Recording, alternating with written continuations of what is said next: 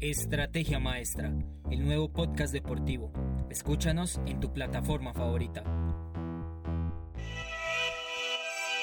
Hola a todos, ¿cómo están? Yo soy Lizeth Martínez y junto a mis compañeros de Estrategia Maestra empezamos la sección de podcast de mayor duración acerca de nuestros deportes favoritos. En esta ocasión hablaremos del ciclismo. Queremos ofrecer una pequeña introducción de lo que ha sido y de cómo ha influido en nuestras vidas. Posteriormente tenemos un invitado. Es importante saber del pasado para poder hablar del futuro. Bienvenidos.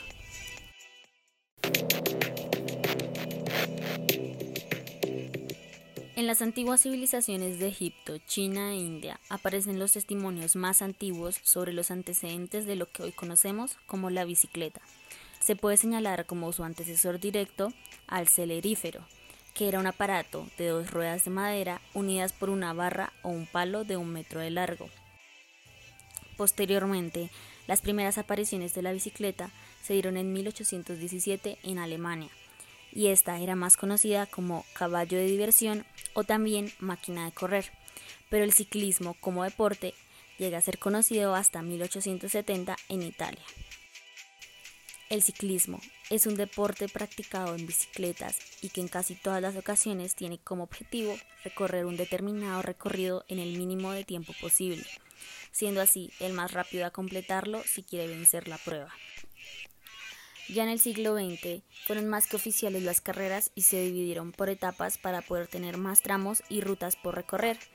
Así se fueron dando los primeros tours. Primero tenemos el Tour de Francia, que se inauguró el 1 de julio de 1903. Después tenemos el Giro de Italia, creado en mayo de 1909. La Vuelta Ciclística a España celebra su primera edición en 1935 y la Vuelta Ciclística a Colombia se estableció en 1951. Actualmente el ciclismo también es bastante recreativo o incluso una forma de desplazarse para el trabajo, la escuela, entre otros, y eso todo gracias a los avances que se han hecho en el mundo de las bicicletas y su alta popularidad. Acá en Colombia, de hecho, el ciclismo es uno de los deportes con más aficionados, además del fútbol, claramente. Desde pequeña recuerdo un lugar en el centro de la ciudad, en donde solo hay locales de venta de bicicletas, y es muy visitado por los ciudadanos de la capital. También en Navidad recibí mi primera bicicleta con ruedas. Era muy grande, me daba mucho miedo, pero el diseño era un diseño para niña muy, muy, muy bonito. Eh, rosada, con canastica. La verdad fue un gran reto lograr montarla sin las rueditas. Recuerdo muchas caídas, mucho llanto, pero finalmente lo logré. Y para una persona como yo, que nunca ha sido muy aficionada a practicar ningún deporte, en mi infancia monté bicicleta literalmente hasta que me cansé. Y no era la única. Todos los niños y niñas del conjunto en donde vivía querían o montaban bicicleta todos los días. Colombia fue el primer país sudamericano en celebrar una vuelta ciclística de magnitud internacional. En el año 1951 se realizó la primera competición de este deporte convirtiéndose en una de las favoritas por los ciclistas, no solo por sus paisajes sino por la variedad de climas, montañas, llanuras y antiplanos. Sin embargo, Colombia ya había incluido el ciclismo como deporte desde finales de los años 40, solo que hasta 1951 se hizo reconocido mundialmente. Hasta la fecha, el país sigue siendo reconocido no solo por su afición por el deporte, sino también por tener grandes talentos que triunfan en carreras internacionales. Añadiendo a esto, como decía anteriormente, en el contexto en donde yo me desarrollé, el ciclismo nos unía a niños y niñas, sin importar la edad, el género o tener que montar perfectamente para poder disfrutarlo. Y es un contexto que en la actualidad todavía sigue existente.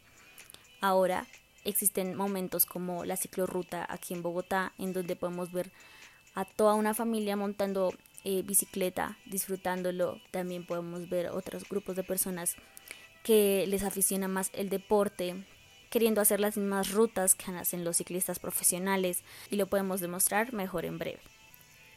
Por eso es que nuestro invitado que viene a continuación de nuestra pausa publicitaria nos puede ayudar a entender de primera mano cómo este deporte se incrustó en la vida de todos los colombianos.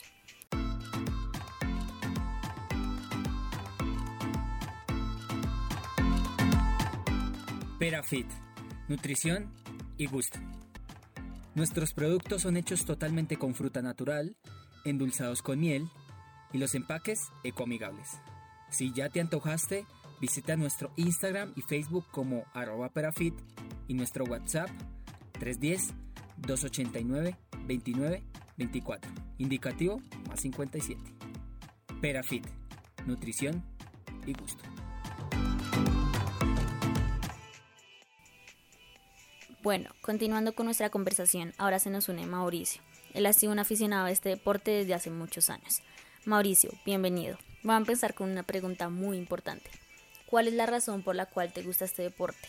¿Por qué el ciclismo y no otro? Me gusta mucho el ciclismo porque es un deporte que no me limita a un estadio, a una cancha. Es un deporte que me permite conocer ciudades, pueblos, ver el paisaje, disfrutar de la naturaleza, disfrutar del aire libre. Me, me da libertad. Y, o sea, ¿cómo te gusta este deporte desde la perspectiva de un aficionado? Me gusta porque como todos los aficionados a un deporte lo vivimos, lo sentimos, nos sentimos identificados con él, de pronto hubiéramos querido ser, en mi caso, ciclista.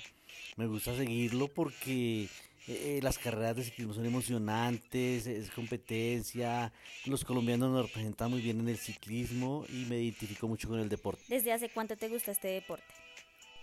Me gusta desde muy niño. Eh, siempre quise tener una bicicleta, pues mis papás eh, en ese tiempo eran personas muy humildes, no podían comprarme una. Yo eh, le ahorré mucho tiempo para poder comprar mi primera bicicleta. La tuve como a los 14 años y la disfruté mucho porque fue algo que, que conseguí con mi propio esfuerzo y con la que me divertía mucho. Utilizaba mi bicicleta para ir a todo lado, para ir a hacer los mandados, para ir a dar una vuelta. Eh, desde ese tiempo ya me gustaba mucho la ciclovía, entonces no desperdiciaba ni un solo domingo para ir a montar mi bicicleta y por eso me gusta desde, desde siempre me ha gustado el ciclismo. ¿Desde ese momento seguías las competencias ciclísticas de alguna forma? Sí, claro, en ese tiempo eh, era muy popular el Lucho Herrera, Fabio Parra, eran corredores que eran, representaban a nuestro país y para nosotros los jóvenes era muy emocionante, sobre todo los que nos gustaba el ciclismo, porque estábamos en el colegio y aprovechábamos los descansos, aprovechábamos los intercambios de materias y nos pegábamos al radio, en ese tiempo se llegaba por radio y era muy emocionante porque los locutores eh, narraban las carreras tal cual estaban pasando en directo y para nosotros vibrábamos escuchando los triunfos de, de esos ciclistas de ese momento. Bueno, ya en la actualidad, ¿cuál es tu competencia favorita? Hay tres, las más famosas que hay en el World Tour, en, que, programa la UCI, que es la Unión Ciclista Internacional, que son el Tour de Francia, eh, la Vuelta a España y el Giro de Italia, son las más importantes y las que más seguimos todos los aficionados. ¿Y tu ciclista favorito o equipo favorito? Todos los que somos aficionados tenemos un ciclista y un equipo. Para mi caso, pues mi, ciclista favorito es Nairo Quintana, eh, lógicamente Egan Bernal, Superman López, son ciclistas colombianos muy representativos que nos llevan el alto del nombre de Colombia y mis equipos favoritos pues son donde ellos corren, el Arkea, el Astana y el Ineos, son los mejores equipos y donde hay colombianos y nos representan muy bien.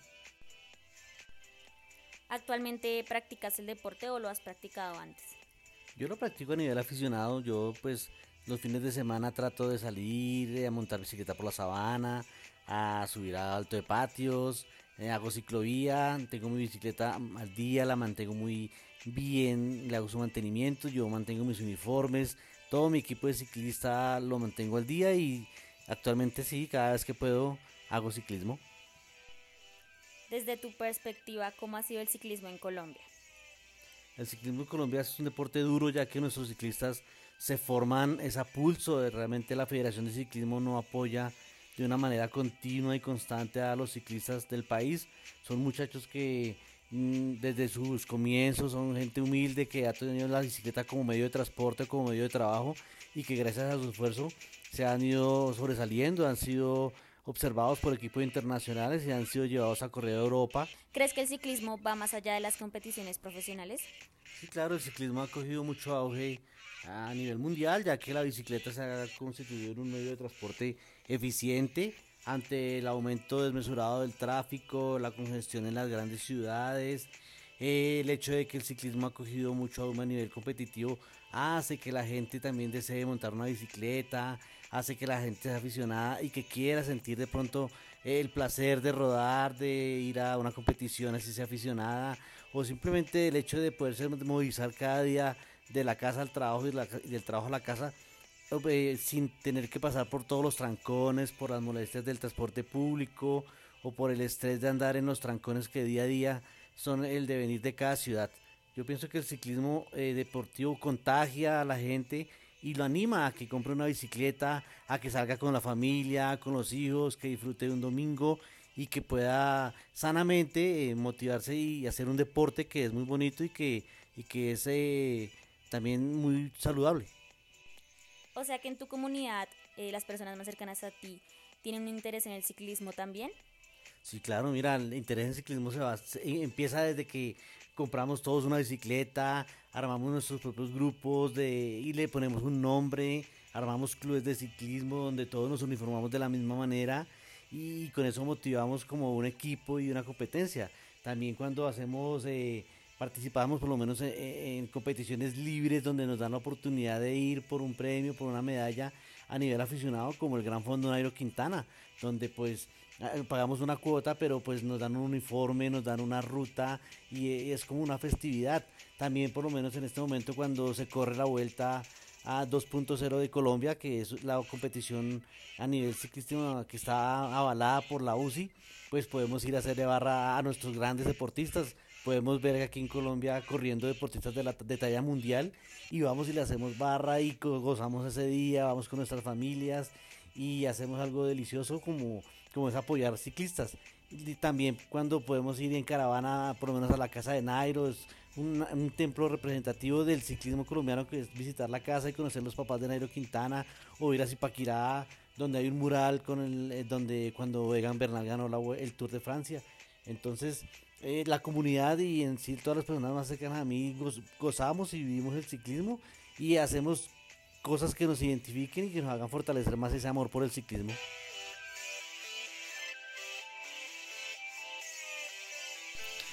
Muchas gracias Mauricio por acompañarnos en esta ocasión y ayudarnos a comprender ese impacto que ha tenido el ciclismo y del cual hemos estado hablando en todo este capítulo.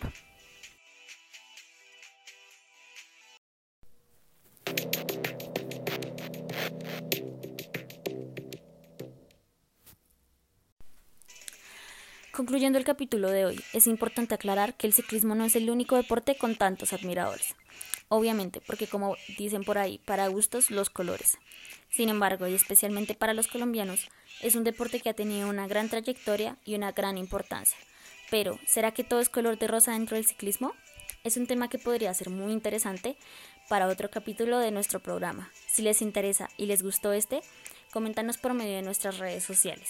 Instagram, Estrategia Raya Piso Maestra y Facebook Estrategia Maestra Podcast acerca de otros temas deportivos de los cuales les gustaría que habláramos. Esto es todo por hoy. Recuerden que hay flash news de todos los deportes los días martes, miércoles y jueves. Nos vemos en otro capítulo. Hasta luego.